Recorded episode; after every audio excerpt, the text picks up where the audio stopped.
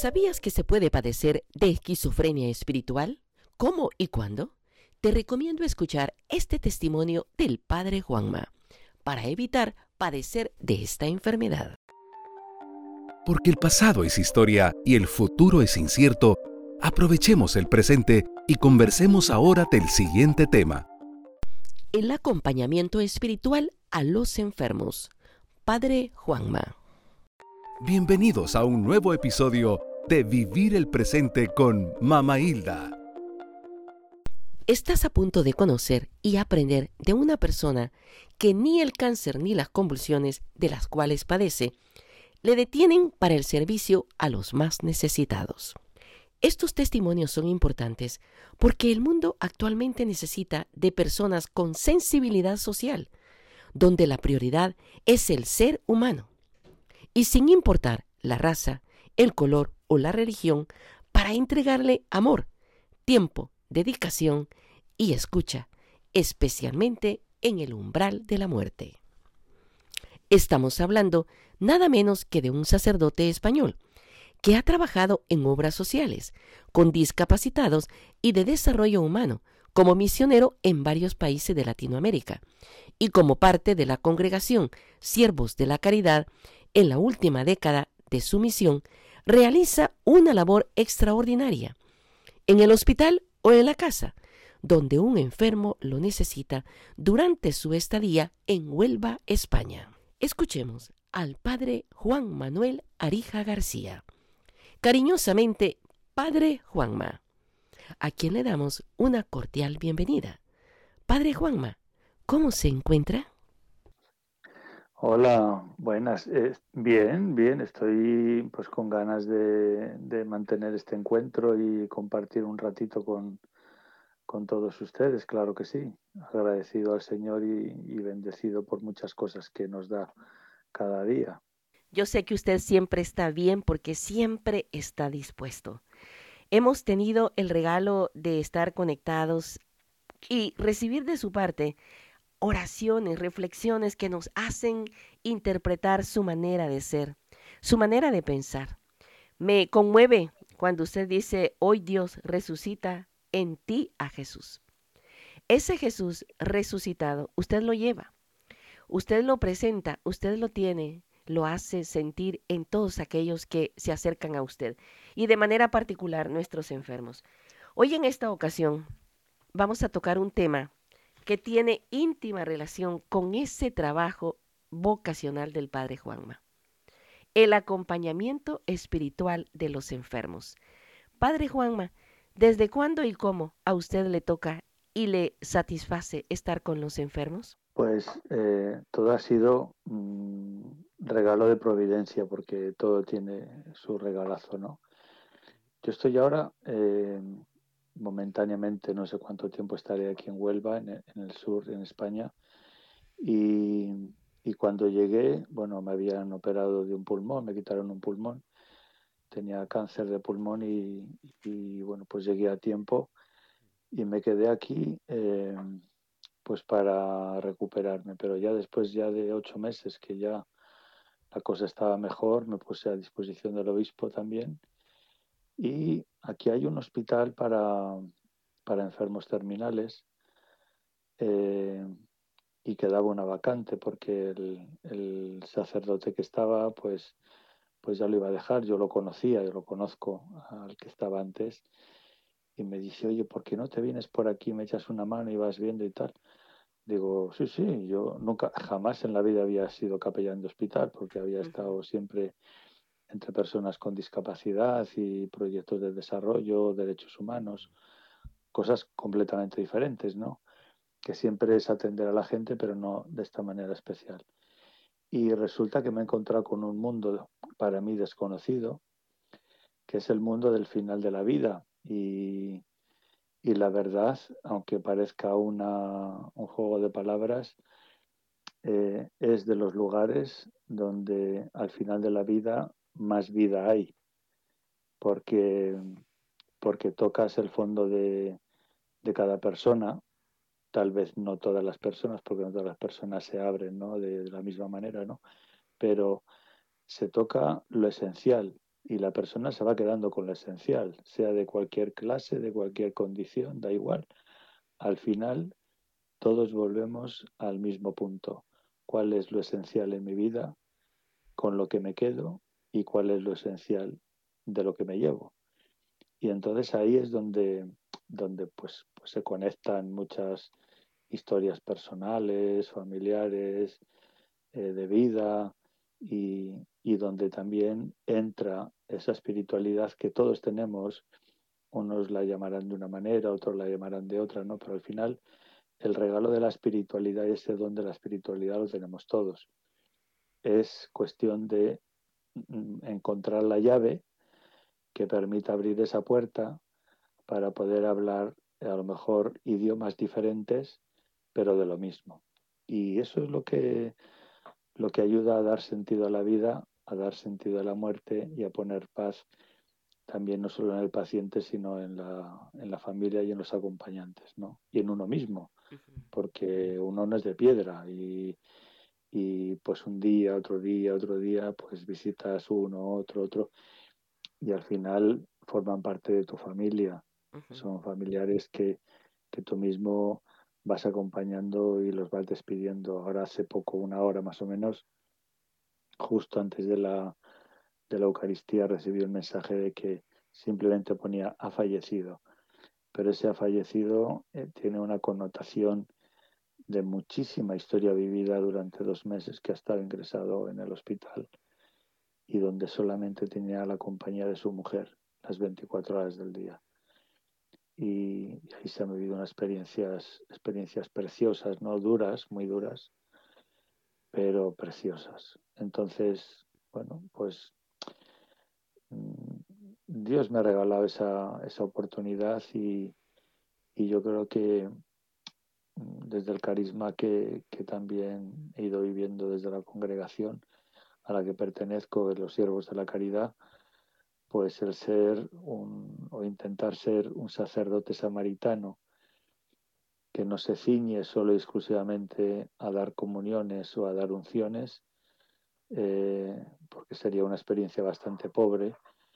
Entonces el hospital da la oportunidad de entrar en, sintonía con, las historias de las familias y de los pacientes, ¿no? Sean o no creyentes. Exacto y te encuentras con, situaciones, eh, por ejemplo, personas no creyentes. Bueno, en principio yo parto de la base de que eh, yo, mm, yo voy vestido de enfermero, enfermero con, la, con la bata blanca, con el pantalón blanco y, el calzado blanco, vestido de enfermero. Y al principio llevaba una cruz sencillita de madera por fuera. Pero claro, yo veía que la gente se asustaba un poco. Y yo digo, mm. ¿qué sentido tiene que eh, este signo, que para mí es importante, para otros sea un motivo de, susto o de espanto, ¿no? Entonces yo luego decidí meterme la cruz adentro de la camiseta. Y, y entonces yo sigo siendo el mismo, sigo siendo el mismo sacerdote, sigo siendo, intentando llevar a Cristo allí donde estoy y a partir de ahí me di cuenta de que la todas las puertas se abrieron. Y entonces, pues hay posibilidad de entrar en sintonía con muchas personas de muchas culturas. Eh, hay mucho árabe aquí, con los que nos, vamos, me llevo fenomenal y nos hemos llevado muy bien. Y con gente agnóstica, eh, con gente de otras religiones y entonces compartimos y, ya está. Yo me presento como una persona más del equipo de trabajo del hospital después de estar un rato hablando.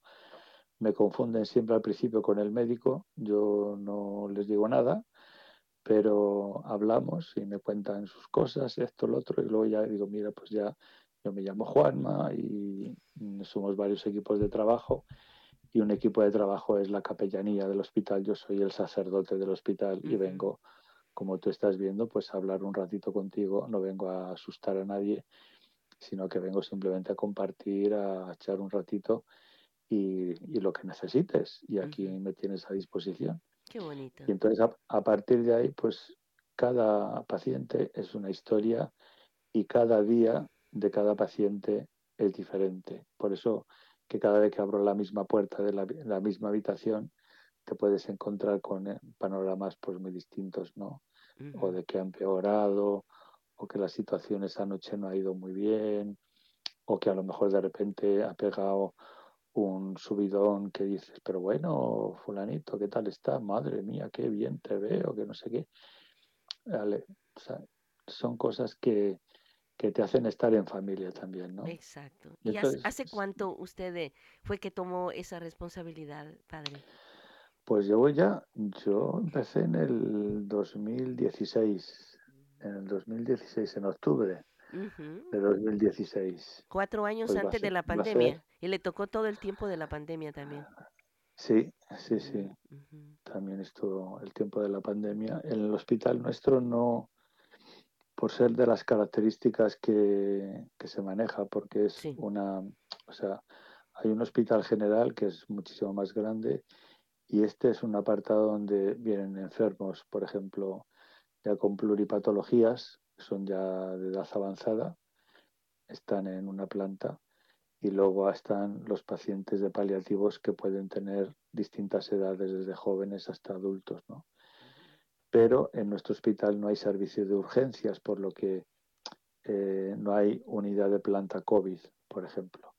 Pero sí eh, mm, se, o sea, se restringieron muchísimo las visitas, todavía las visitas siguen restringidas, eh, han caído varios sanitarios. Yo por el momento, pues gracias a Dios no, no lo he pasado, ¿no? Pero eh, porque los pacientes vienen ya con sus pruebas hechas y no tienen problema en ingresar, pero lo que no se controla son los, los parientes, los familiares, los acompañantes, los cuidadores, que son los que pueden que pueden traer el COVID y ha habido casos que no, pues a veces no han dicho nada y, de repente han caído siete sanitarios en un día, ¿no? Entonces es un poco eh, vamos muy protegidos. Yo llevo doble mascarilla, por ejemplo, eh, pues porque paso por todas las habitaciones, hablo con toda la gente y, hombre, por responsabilidad también mm, la higiene de manos, todo lo que se maneja en estas, en estas cosas hay que seguirlas manteniendo, ¿no? por respeto a los pacientes y a toda la gente, ¿no? Sí, claro.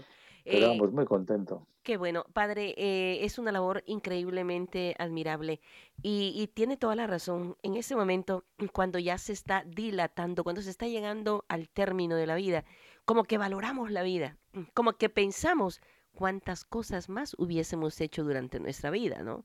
Eh, es lo que usted nos dice al principio, que, que ha, ha, llegado a ese lugar a darse cuenta que, que es un lugar de vida más que de muerte. Claro, lo que pasa que eh, mm, son muchos puntos de vista. O sea, nosotros, eh, la labor nuestra es de acompañar.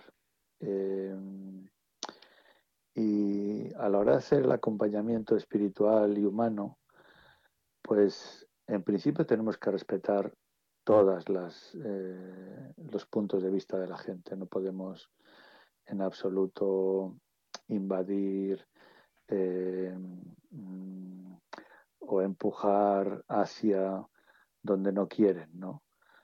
El, acompañamiento tiene que estar en función de, lo que el paciente quiera dejarse acompañar.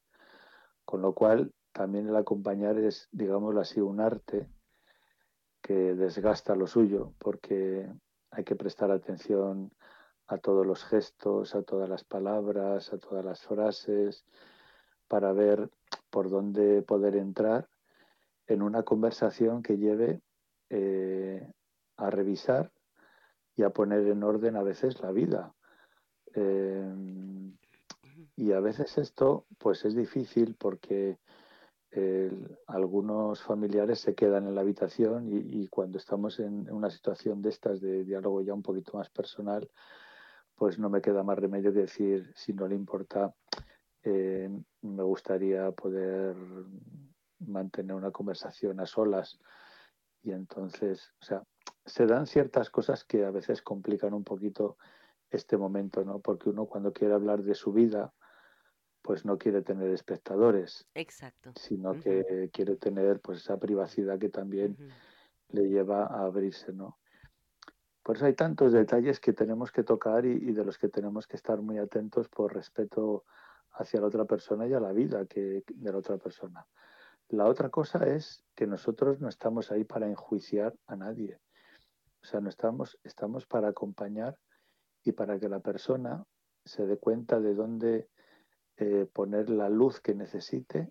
O sea, nosotros damos las oportunidades, nosotros damos pistas, nosotros acompañamos, ¿no? Pero son ellos al final quienes toman las decisiones en su vida de, de aclararse, de recolocar cuál ha sido lo más importante, cuál es lo que ha merecido la pena, en qué he perdido el tiempo, con qué me quedo, pues esto no me había dado cuenta, pues si es verdad, pues no sé qué.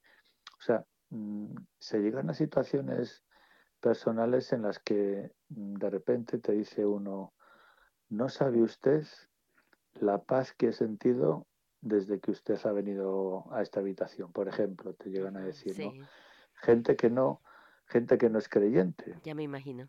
Y que nunca, y que a lo mejor nunca da ocasión para hablar de Dios, ¿no? Y a lo mejor no hay que hablar de Dios. Eh, y entonces nos tenemos que quedar en esa en ese acompañamiento espiritual, porque la espiritualidad va más allá de cualquier religión, ¿no? y, y, entonces esa espiritualidad es la que pone orden, la que pone paz, la que pone armonía a toda la vida, a toda la historia, y que puede dejar pie para en un momento dado decir, bueno, a Dios lo he tenido un poco aparte, ¿no? Y eso te abre otra puerta diferente para poder hablar también de Dios y, y decir, pues mira, Dios también es perdón, Dios es confianza y, y, tú te mereces mucho más de lo que de lo que tú te crees, ¿no? Y, y puedes alcanzar mucha más paz y mucha más luz de la que tú te puedes imaginar, ¿no? Eh, me, imagino, que cuando usted llega donde alguien que tiene fe, que ha frecuentado la iglesia, ya sea católico o no, es un regalo tenerlo a usted ahí. Pero cuando se encuentra con alguien, como usted nos acaba de decir, que no es creyente, ¿ha habido alguna persona que al final de su vida ha querido conocer un poco más de, la religión? Sí, me acuerdo. Hay un, hay un caso que, o sea, hay varios, hay varios, ¿no? Pero, por ejemplo, uno, eh, una persona que se había separado de su mujer, por ejemplo, se había quedado solo, sus hijos no querían saber nada de él y eh, estaba terminal, estuvo tres meses, ahí duró tres meses en el hospital. Y la mujer, pues dice, yo no puedo, o sea, yo lo podía haber dejado pudrir, uno puede decir aquí que se pudra, ¿no? Ah, ya que, él, que no me importa nada ya con todo lo que me ha hecho, pues ahora yo no quiero saber nada de él. Pues la mujer se vino, se vino al hospital y estuvo los tres meses, las 24 horas del día allí con él. Nos hicimos muy amigos, él y yo, y desde el principio. Entonces yo le afeitaba, yo le rasuraba, porque la mujer no sabía rasurarlo, la pobrecita. Entonces cuando hay gente que está sola o que hay bastantes durante el año, o gente que está un poquito más descuidada, pues normalmente yo me encargo de o darle los desayunos, o la comida, o, el tema de las pastillas, o que hay que cortar el pelo, o que hay que rasurarles o cortarle las uñas, porque la dignidad de la persona también está ahí, ¿no? Claro. Bueno, el caso es que este hombre, un día, otro día, otro día, otro día, otro día, y una, llegó por la mañana, un día, le faltaría una semana para fallecer, más o menos. Y entro en la habitación, como todos los días, y me dice la señora, ay padre, ay padre, lo, que le tengo que decir, yo me asusté. Digo, ¿qué pasa? ¿Qué ha pasado? Dice que me ha pedido perdón, que me ha pedido perdón. Wow. Digo, pues, pues eh, yo estoy como que le ha parecido. Ay, le doy gracias a Dios, porque esto no me lo esperaba yo. Mm. El hombre se confesó, y a partir de ahí, pues los últimos días también comulgó, igual que lo hacía la mujer. Sí. Y por eso, eso hay procesos de, transformación, ¿no? Hubo una persona, por ejemplo, también que, joven, relativamente, bueno, joven, porque tenía 53 años, ¿no? Sí. Y también estaba pues separado, tenía solamente un hijo de un adolescente. Ujú. Y la mujer venía poquitas veces, él apenas movía la cabeza y las manos. Ajá. El hijo tampoco no llegaba. El hijo nunca llegó. Ujú. Entonces, después de él, él era agnóstico y no creía. Ujú. Y lo que pasa que eh, a la hora de hablar conmigo, pues entrábamos en otra esfera en la que él nunca entraba, que era la esfera pues de esa espiritualidad y esa revisión de vida que nunca jamás había hecho, porque era un ser muy autosuficiente, muy prepotente, muy tal, ¿no? Y eh, me llega a decir un día, dice, mire padre, llevo intentando ya varios días hablar con mi hijo, mandándole mensajes, y mire lo que me escribe. No lo voy a decirlo, porque esto no se puede Sí. decir aquí al teléfono, ¿no? Pues te puedes imaginar las barbaridades y las todo lo que le ponía en contra de su padre, ¿no? Ya me imagino, sí. Eh, horrible. Y bueno, pues resulta que eh, él me dice, yo quiero poner paz con mi hijo porque sé que le he hecho daño.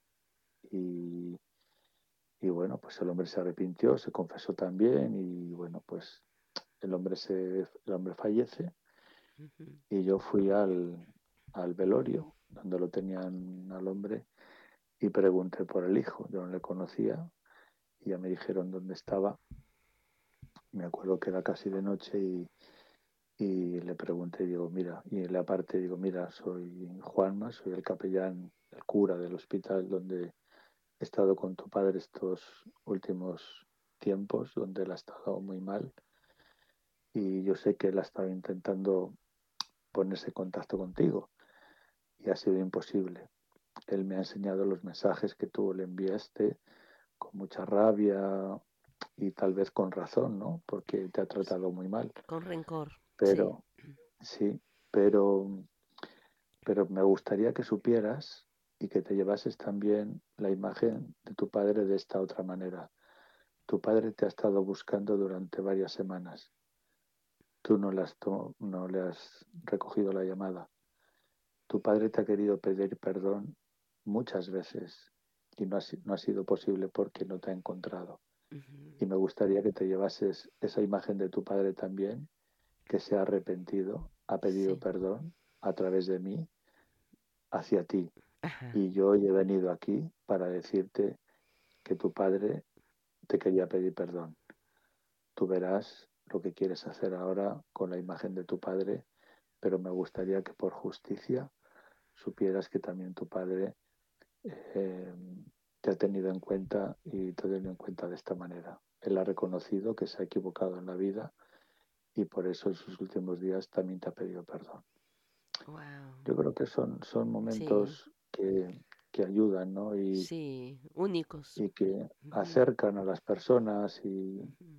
Y luego queda ahí todo el, o sea, eres simplemente un, un mediador, un, un transmisor, un, pero al mismo tiempo un receptor, ¿no? Porque no eres mm, eh, no eres aséptico a todo lo que está sucediendo a tu alrededor, Sí, claro. porque te das cuenta de lo que sucede y sufres con el que sufre y te alegras con el que se alegra.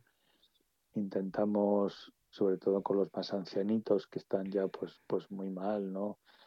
Y que a veces les dan el alta, luego vuelven a ingresar otra vez al hospital, vuelven a salir y vuelven a entrar y hasta que fallecen, ¿no?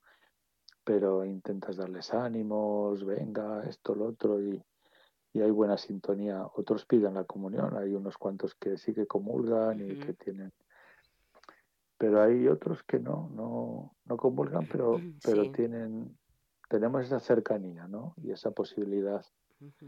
Y luego mucho desahogo, Sí, sobre todo. des- desahogo, porque también lo necesitan. Entonces, el acompañamiento también es ponerse al servicio de la persona para que la persona pues pueda sacar a flote todo lo que le oprime y, Lo que y canalizar y canalizar todo eso, ¿no? Sí. Usted Con- tiene, usted tiene un horario de, de ocho horas en el hospital, padre. Sí, yo estoy de 8 a 3, que pueden ser de 8 a 4, y luego yo tengo el busca, que son las 24 horas del día. O sea, yo estoy localizable las 24 horas. A lo mejor, por ejemplo, esta tarde, antes de la Eucaristía, eh, me llamaron de un domicilio de, un, de una de las personas que siguen los doctores, porque hay, un, hay dos, tres equipos de médicos que hacen eh, visitas domiciliarias, porque no todos pueden estar hospitalizados. En el hospital, sí.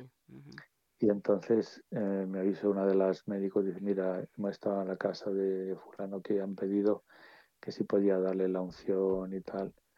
Entonces yo me puse en contacto con la familia y me acerqué y tuvimos ahí un momento de oración y, y, de, y de unción también, ¿no? Momento de paz, de serenidad y eso, ¿no? Cuando dice usted 24 es porque 24/7 está a, a, disposición en cualquier momento. Sí, sí, sí, sí. Wow, sí. De, de, por sí es, usted es una persona que se acuesta muy, muy de madrugada.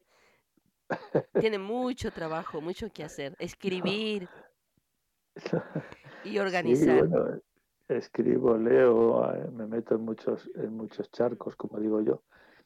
Pero. Tiene un grupo en WhatsApp, por cierto, de, de oración que alimenta espiritualmente casi todos los días. Mm. Hay, hay un grupo que, que ahí está, ¿no? Eh, eso nació a raíz de, del, de la pandemia, porque la gente no podía acudir a, la, a las iglesias. Entonces dije, bueno, con toda la gente que conocemos por aquí y por allá en varios países, podíamos tener la Eucaristía también desde casa y poderla y poderla retransmitir, ¿no? Y empezamos tres y acabamos siendo a veces éramos 70, a veces éramos 50 pantallitas las que estaban ahí de varios países y se generó un, un clima muy de familia y, y, la gente lo echa de menos. La Eucaristía también retransmitida así alguna vez. Dice, ay padre, a ver si alguna vez nos encontramos otra vez y hacemos alguna Eucaristía bueno, ya tenemos que buscar la fecha, ya buscaremos la fecha. Sí.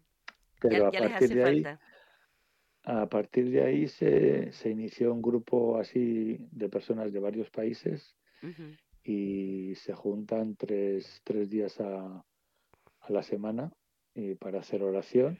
Lo que pasa es que para mí son horarios prohibitivos porque aquí ya son las cuatro, las cuatro y media de la madrugada, las cinco de la madrugada y yo estoy durmiendo, ya que duermo poco, esas horas pues ya me pillan, me pillan durmiendo, salvo que en alguna ocasión pues porque otra de las cosas que, que vamos, he dicho ahí en el hospital, que nadie muera solo, o sea, yo eso me parece, me parece que es horrible y, y nadie se merece morir solo.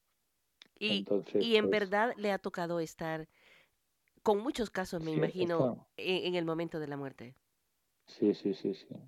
Sí, y solo, y solo. y solo con estas personas. Y solo con la persona que se muere. Entonces, el hecho de tenerla de la mano, las horas que necesite, y pues porque ya está agonizando y se ve ya, entonces me doy cuenta durante el día o a veces me avisan, oye, mira que este está ya que no, de esta noche no pasa o que... Y entonces voy, me acerco y estoy ahí la noche o, la tarde o lo que sea, ¿no? O durante el día a lo mejor tienes marcado un itinerario, pero resulta que hay tal o cual persona que está muy grave, que va a fallecer y está sola, pues la prioridad en ese día es esa persona. Entonces dejo todo lo demás y acompaño a esa persona para que no se muera sola. Y, qué bonita pues, misión. qué, qué, son, sí. son momentos de mucha paz. Eh, te das cuenta de lo que significa la vida, ¿no? Y, y, también de, lo, de las cantidad de oportunidades que perdemos en tonterías eh, pensando que son lo que nos llena eh, la vida y el corazón, ¿no? Y al final no sirven para nada. Y nos evitamos o nos olvidamos de los detalles eh, que nos acerquen, los detalles del amor, del perdón, de la empatía, del entre paréntesis o entre comillas, perder el tiempo unos con otros, porque es un tiempo que se gana, el estar más atentos de las necesidades, el hacer prioridades, ¿no? Con, todo lo que tú tienes o lo que haces. O sea, hay tantos detalles que, nos pueden humanizar muchísimo, ¿no? Y de hecho, eh, este año, este año, a finales del año pasado, me pidieron a nivel de toda Andalucía eh, Andalucía es una región muy grande que, tiene varias ciudades, ¿no? Entonces me pidieron que elaborase un tema de eso, pues el acompañamiento espiritual en, los enfermos terminales. Y entonces pues hice un trabajo de exposición y que sirvió también de formación para todo el personal sanitario de toda Andalucía, de toda la red hospitalaria de Andalucía. Y bueno, pues agradecieron ¿no? el, el formato y eso, ¿no? Porque yo lo que no quiero nunca es que nos cataloguen como sacerdotes solamente sacramentales, ¿no? Así es. Es decir, yo llevo el sacramento y espero a que me llamen el siguiente, como que fuéramos una parada de, taxi o yo qué sé. Entonces me llaman a una comunión, voy. Que no me llaman, ahí me quedo. No, nosotros visitamos todas las habitaciones con respeto, con esto, con lo otro, y jamás hemos tenido ningún problema con nadie. Bendito. Y de esa manera, y de esa manera, pues se genera dentro del, ámbito sanitario. El otro día me decía uno de los jefes de enfermería, me dice, Juanma, dice, dice, tú has cerrado muchas bocas aquí, ¿eh? Digo, vaya por Dios, ¿a qué te refieres? Dice, dice, porque nunca ningún cura ha trabajado como estás trabajando tú y hay una monja que también está conmigo de trabajar los miércoles y los jueves. Dice, porque el modo de trabajar y de relacionarse con la gente jamás en la vida se ha visto en este hospital. Digo, pues ya, pues ya ves que se puede hacer, ¿no? Como quitando importancia, ¿no? Es decir, que esto es lo normal, lo anormal es lo otro. Es decir, mm, el ser samaritanos y ser iglesia en salida supone estar atentos a las necesidades y desvivirte por el bien del otro con lo cual supone que de ti eh, pues tiene que haber un desprendimiento que al mismo tiempo es recibir. Y cada vez que te das, siempre recibes mucho más. Esa es la providencia de Dios que nunca falla. Amén, y por eso las fuerzas, las fuerzas cuando a veces fallan, pues porque la salud, pues, hombre, pues no somos los jóvenes que éramos antes, ya no tenemos 30, años, ¿eh? que nos comíamos el mundo cuando estaba por Guatemala y por ahí. Y, y, ahora pues te das cuenta que en la fragilidad que, que, la misma vida te da, pues también desde la fragilidad Dios hace su, su milagro a través de, de, tu pobreza, ¿no? de, de, de tu vida, ¿no? Y, y, al mismo tiempo tú eres consciente de que Dios hace algo a través de ti y al mismo tiempo lo recibes. Por eso es, es, es preciosa, es, una misión estupenda. Sí. Estupenda. Estupenda sobre todo porque usted la ha entendido, la absorbe y la realiza de la manera como Dios quiere. Eh, eh, es, es, bueno dar a conocer a la comunidad que nos escucha en este momento que el Padre Juanma ha sido es muy conocido en Latinoamérica por lo que él nos dijo al principio, ¿no? Antes dedicado a los discapacitados, a las obras de desarrollo, a los derechos humanos como muy activo, como muy eh, consciente de, de, salir adelante con cada una de las familias, comunidades más vulnerables. Y ahora el Señor le ha dado este regalo, porque es un regalo, una oportunidad de estar con los terminales, enfermos terminales, pero Él compagina todo esto con un dolor, con una enfermedad que no es tan fácil en este momento sobrellevar, que vale la pena tenerla presente. Y es que platicando antes fuera de esta grabación, él padece de una mioclonía, algo así, que le da convulsiones. Pero ¿cómo usted, padre, hace esta, cómo hace compaginar su dolor, su, sus eh, malestares con ese trabajo tan arduo que tiene? Pues, pues haciéndolo.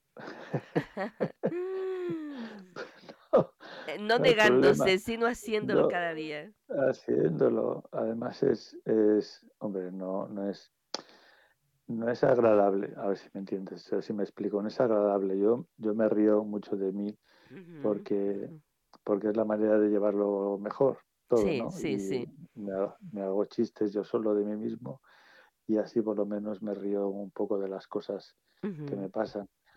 Pero a veces se pasa mal porque son, son sacudidas que, que me vienen, que no, eh, que no, que no me espero. Eh, y entonces yo cuando veo que ya que estoy mal, mal, mal, mal, pues intento retirarme así poquito a poco sin que nadie se entere. Me siento hasta que se me pasa otro poco y luego ya sigo, ¿no? Pero a veces sí, la gente se da cuenta. y, y están muy encima mío también, ¿no? O sea, pacientes, familiares, sanitarios, ya están. Juanma, ¿qué tal está esta mañana? ¿Cómo estás? Vaya, hombre. Digo, nada, no te preocupes, yo aquí pegando brincos, aquí estoy, nada. Aquí. Pero no para, no para. es, Es, lo que lo que lo que pasa con el padre Juanma. Y, y en realidad es, eh, es admirable, ¿no? Es admirable porque usted valora y sabe cuánta necesidad hay en esos pacientes, ya sea que estén en el hospital o que estén afuera. Son personas. Eh, y cuando la persona se pone eh, en el primer lugar, eh, todo lo demás sobra. Es decir, Jesús cuando, cuando resucita mm, nos toca el corazón y nos hace entender que Él no solamente está en nosotros, sino que también está en el otro, porque también pide resucitar. Entonces, ¿cómo podemos hacer resucitar en comunión? ¿O cómo podemos vivir en comunión lo que tú estás necesitando para que tu necesidad sea la mía y lo que yo pueda aportar también sea tuyo? ¿O mi debilidad o mi fragilidad también la puedas hacer tuya para que nos enriquezcamos los dos con el mismo Cristo que resucita? Puede ser un trabalenguas esto, ¿no? Pero el, fondo de la cuestión es que uno no puede estar mm, celebrando, por ejemplo, la Eucaristía o viviendo la Eucaristía, etcétera, y luego eh, como desentenderse de, la vida de la gente, porque estaríamos en una esquizofrenia religiosa, y de eso hay mucho hoy, en, hoy en día, ¿eh? hay mucho esquizofrénico religioso. Entonces, a veces nos damos muchos golpes de pecho, participamos en muchos congresos, muchas cosas, etcétera, etcétera, y luego tenemos guerras internas, no nos interesa esto, no participamos en lo otro, y, estamos como ausentes de la vida de la Iglesia, ¿no? Y en esta sinodalidad que se nos está pidiendo ahora a nivel mundial, pues urge, urge que, que despertemos porque estamos perdiendo perdiendo terreno, estamos perdiendo fuerza, pero no porque Dios haya perdido la fuerza, sino porque hemos perdido la identidad, que ya no sabemos a quién pertenecemos. Y eso es para mí lo más grave y es, yo creo que es el pecado más grave contra el Espíritu Santo porque es ya no reconocer eh, a quien nosotros alabamos por una parte y luego cuando lo tenemos presente en un enfermo, en un mendigo, en una familia está destruida, en un matrimonio que necesita apoyo, o sea, nos, nos desvinculamos. Es como que ese es otro capítulo que tienen que preocuparse otros, ¿no? Y yo creo que no, o sea, tenemos que ser un poquito más coherentes. Por eso la, la sinodalidad nos lleva también a esto. A mí me lleva en el campo de la, eh, de la salud, en este sentido. Y bueno, pues tengo una pequeña parroquia, pequeñita, pequeñita, que hay unos 100 habitantes ahí a las afueras aquí de la ciudad. Y ahí bueno pues ahí estamos con, con esta buena gente también andando para adelante. Y luego con, con las comunidades religiosas de toda la diócesis eh, estoy en la junta directiva e intentamos también pues sensibilizar unificar vamos que haya más unidad eh, potenciamos ciertas actividades de retiros, encuentros y bueno, hay varias cosillas, sí. Me imagino que así como usted ha sido eh, un factor importante para sensibilizar a los sanitarios, llamados así, a los doctores, las enfermeras, a los que trabajan en los hospitales, también ha logrado sensibilizar a sacerdotes y religiosos en este trabajo pastoral, padre? Pues por una parte sí, por otra no. Porque eh, mm, ¿cómo decir? No, todos, no todos los terrenos están preparados. Fíjate que los religiosos, sobre todo las religiosas, son, son más sensibles. Eh, los religiosos, los hombres, los religiosos o los sacerdotes en general, em, nos hemos clericalizado mucho y, a lo mejor nos hemos atribuido em, eh, cualidades o capacidades o aires que no nos corresponden. Mm. Y, por eso la sinodalidad nos, devuelve, nos devuelve una iglesia más viva, más circular, más de espíritu, más de implicación de todos junto a todos, donde cada quien tiene el ministerio que tiene que realizar, pero no es más que nadie. Y por eso es, es importante recuperar. Eh, no siempre se encuentran, pero cuando hablamos en, en, congresos, que a veces me ha tocado mm, vamos, eh, hacer alguna ponencia o alguna cosa, cuando hablas a, a, los laicos, pues todos dicen, pues qué bien, qué sed esto, ¿no? Pero cuando hablas a, a, a los compañeros, ¿no? Que también trabajan en este sector, pues la pregunta que te hacen es, ¿y tú por qué tienes que dar un desayuno? o, o, tú por qué tienes que cortar las uñas? ¿O tú por qué tienes que estar ahí? O sea, y a mí me da pena. Sí. A mí me da pena porque, porque estamos, o sea, eh, yo creo que no hemos entendido el valor de, de, la entrega y, y, de la dignidad de la persona que tenemos delante. Qué contraste, sí. Entonces, estas cosas, aunque sean duras decirlas, existen y creo que pues también nos tienen que hacer pensar y replantear nuestro papel como iglesia en la historia, ¿no? y, y, de esa manera yo creo que, así como me decía el, el este de enfermería, que hemos tapado muchas bocas, la verdad es que hay un ambiente de muchísima cordialidad con, con todo el personal, ¿eh? no solamente sanitario, sino el personal eh, de mantenimiento, de limpieza, de cocina. Es decir, hay una cercanía porque se han dado cuenta que nosotros no vamos pregonando lo que vamos haciendo, sino que la gente ve lo que estamos haciendo y cómo lo hacemos. Entonces, yo creo que esa es la tarjeta de visita. No hay que hacer más. Y luego ya, pues te preguntan o vienen a, a decirte, oye, Juanma, me gustaría hablar un ratito contigo. ¿Tienes un poquito de tiempo? Pues claro, venga, hombre y entonces pues ya te cuenta también sus cosas y el personal, ¿no? Quiere decir que mm, sin, sin ganas de, de, darte el incienso o sin hacer grandes cosas. Sin alardes. O, o, si eso es, pues las cosas salen y, y, es el testimonio el que da. Y eso también al mismo tiempo te regresa como un boomerang en responsabilidad. Tú no puedes Tú no puedes luego desgarrar y, claro, ni, desgarrar tampoco, ¿no?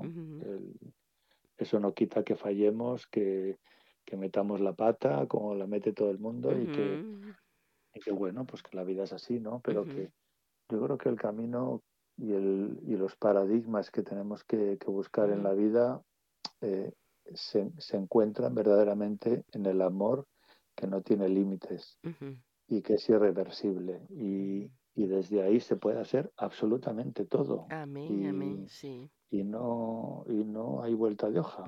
Entonces, cuando el lenguaje es el amor, es universal. Es universal. Mira, tuve un encuentro con un musulmán que yo verdaderamente no sabía ni cómo entrarle, porque era complicado, porque eh, los, em, los hombres musulmanes son, son más machistas, ¿no? En el sentido son, un poquito más machistas que, nosotros, que también los hay. Entonces, mm, yo vi que tenía el pelo largo y entonces estaba su mujer ahí también, la pobrecita. Digo, fulanito, digo, digo, mira, porque yo decía, digo, mira, yo soy Juanma, soy el sacerdote tal de aquí, ¿y eso para qué? ¿Y eso para qué? Pues, pues simplemente pues para estar un ratito contigo y dialogar. ¿Y para qué? Pues a mí me acaba la respuesta. Digo, ¿tanto para qué? Sí, y, y, y digo, pues, pues para ayudarte en lo que sea y además pues para venir aquí para que tú me ayudes a mí también, porque yo cada vez que estoy contigo, pues yo también, recibo, yo también recibo de ti y mm, aprendo de lo que tú sabes y de tu vida. Digo, oye, a propósito, digo, tú que tienes el pelo tan largo estando aquí en el hospital, que hace un calor que te mueres. Digo, ¿a ti te gustaría que yo te cortara el pelo? Y me dice, ¿y eso lo hace usted? Digo, claro. Digo, claro, pues no te estoy diciendo que he venido a ayudarte también. En lo que pueda. Dice, ah, pues sí. Y entonces fue a raíz de ahí, de un corte de pelo, donde nos hicimos muy amigos y cada día me que esperaba. todo cambió. y, la, y la señora salió afuera y me dijo, en, en la caridad, dice, las religiones podrán ser distintas, pero en la caridad nos encontramos. Amén. Digo, pues es cierto. Me lo dijo ella, ¿eh? lo dijo ella. Sí, sí. Bien dice pues usted que el amor es el, el, lenguaje universal. Claro, sí. Claro, ¿Quién no lo va a entender? Sí. Claro que sí. Sí, definitivamente. Yo no puedo pedir otra cosa que, que seguir, eh, por lo menos en, en, en, esa, en esa posibilidad que, que la salud también me dé, ¿no? Pero en querer, querer seguir trabajando en esta línea porque sé que es la manera más, más bonita de, valorar a las personas y de ayudarles a vivir y a bien morir también para encontrarse con la luz y la paz. Amén, amén. Y, y, porque al final de cuentas, eh, y a pesar de que alguien pueda criticarlo, un obispo, sacerdote, un, un médico, algo, o pariente de los enfermos, la satisfacción grande que usted tiene es cuando esta persona, estando días, semanas, meses en el hospital, tiene un cambio en su espiritualidad. Me imagino que ese es el trofeo más grande, Padre. Claro, eh, porque cuando uno encuentra paz, eh, se nota y, y, eso se transmite.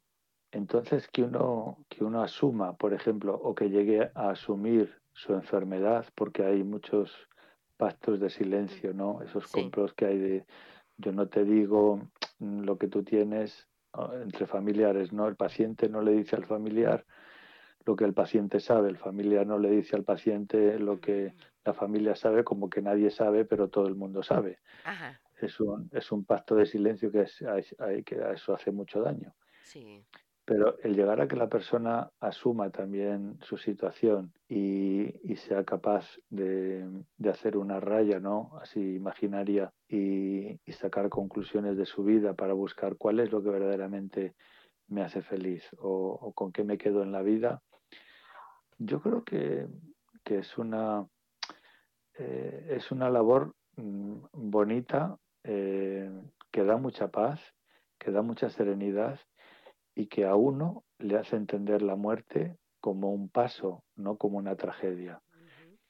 Eh, entonces, mm, en un mundo en el que huimos a hablar de la muerte, eh, de la fragilidad y de todo esto, claro, cuando te enfrentas a una situación como esta, que no te la esperas, o una enfermedad que tú pensabas que, que no iba a venir nunca porque estas enfermedades son siempre de los demás, pero nunca te son tuyas. Entonces, cuando te rompen los planes que tú tenías para toda la vida, para más años, pues claro, se te echa el mundo encima. Y entonces ahí viene la rabia interior, la, la negación, bueno, todos los procesos del duelo, ¿no? Y, y, al final, pues, pues tienes que entrar en, el, en la rendija por donde puedes entrar o donde te dejan entrar, porque a veces es complicado entrar. ¿eh? Claro, claro. Hay gente que se cierra, se cierra, se cierra y, y, trabajamos también en equipo, ¿no? Hablamos mucho con los médicos, con esto. Y mira, pues la intervención que hacemos aquí, esta, esta, el otro, has, probado, has probado por aquí, has probado por allá, intenta por aquí, intenta por allá. O sea, intentamos a toda costa que la persona, pues, eh, esté en, en un ambiente de serenidad y, y, de, paz, ¿no? Y de paz, sobre, todo, sí.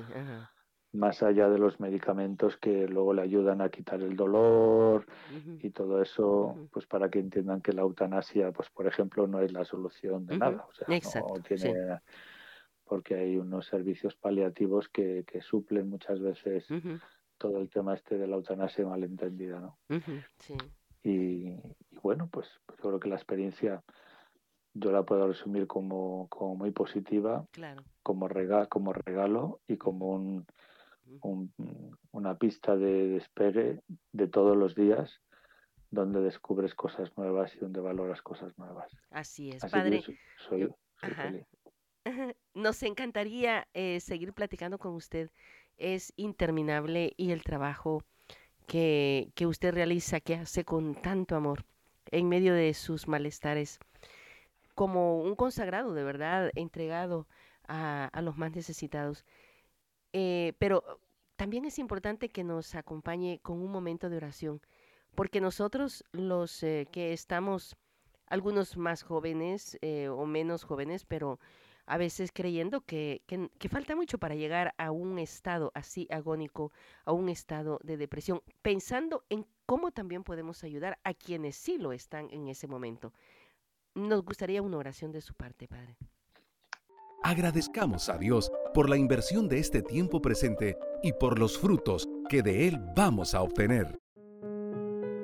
Bueno, pues en principio ponernos en esa disposición de, entrar en sintonía con el Señor y, y decirte, Padre Dios, que, que nos ilumines, que no, que no nos falte nunca la luz suficiente para que en medio de la oscuridad en la que a veces caminamos o que el mundo nos quiere hacer caminar, eh, tu luz de resucitado irrumpa siempre y, ponga esa claridad, esa sabiduría, esa alegría, esa paz, ese consuelo que, que todos necesitamos para sentirnos parte de un cielo que no está en el cielo solamente, sino que ya se puede saborear aquí en la tierra cada vez que te tenemos a ti. Así que te pido de corazón que nos abras eh, nuestras, nuestras vidas, nuestros corazones a tu presencia, para que tu luz, tu paz y tu sabiduría nunca nos falte y que tengamos una mirada siempre de misericordia y nunca de juicio sobre las personas, que cada persona tiene su historia, tiene sus, sus situaciones y a todos hay que darles la oportunidad, como tú le diste la oportunidad a tanta gente que a partir de ahí descubrió que y te descubrió que verdaderamente sin ti la vida no tiene sentido. Pues ojalá seamos esos cauces de paz y que al mismo tiempo las personas nos ayuden también a encontrarnos con tu luz y con tu paz. Te lo pido de todo corazón, Señor, y bendícenos a todos con, tu luz y con tu amor. En el nombre del Padre y del Hijo y del Espíritu Santo. Amén. Amén. Amén. Conociendo y aprendiendo más de nuestros invitados. Al Padre Juanma se le encuentra en el hospital y normalmente de emergencia. Pero si quieres saber más de él y conocer sus escritos, hazlo a través de la página www.pastoralsalud.com huelva.com. Pastoralsaludhuelva.com. Te invitamos a nuestro siguiente episodio, del cual juntos podemos aprender. Preguntas, comentarios o sugerencias al correo vivirelpresente arroba mamailda.com.